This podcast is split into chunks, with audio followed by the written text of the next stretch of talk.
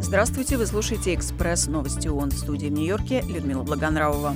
Представители Всемирной продовольственной программы предупредили, что многим гуманитарным организациям придется приостановить свою деятельность, если Израиль начнет наземную операцию в Рафахе. В настоящее время там проживает около полутора миллионов человек, которые вынуждены были бежать из своих домов из-за военных действий по всему сектору. Между тем, глава Всемирной организации здравоохранения призвал всех участников конфликта обеспечить гуманитарный доступ к больницам и их защиту, подчеркнув, что медицинские объекты должны быть безопасным местом для гражданского населения.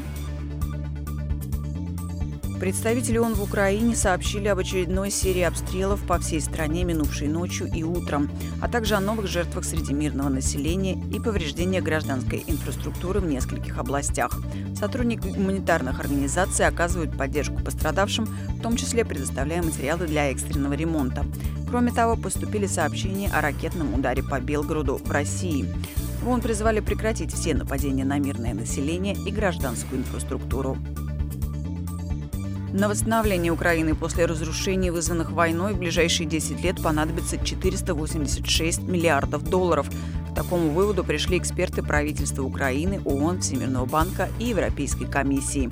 По подсчетам украинских властей, только в 2024 году стране понадобится около 15 миллиардов долларов на проекты, к которым нужно приступать незамедлительно.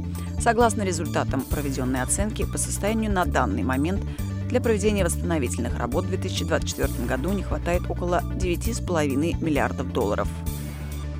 Специальный координатор ООН по Ливану Иоанна Вранецкая в четверг заявила, что глубоко обеспокоена эскалацией боевых действий по обе стороны голубой линии.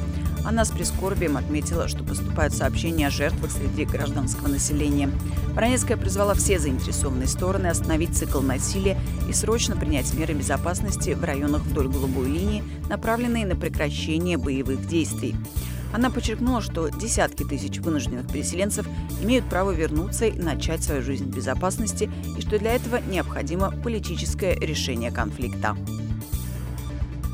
Специальный представитель генерального секретаря по Ливии Абдулай Батили выступил в четверг в Совете Безопасности и заявил, что спустя 13 лет после революции ливийцы все еще ждут возможности реализовать свои стремления к устойчивому миру и демократии. Он отметил, что ключевые игроки в Ливии не желают решать спорные политические вопросы.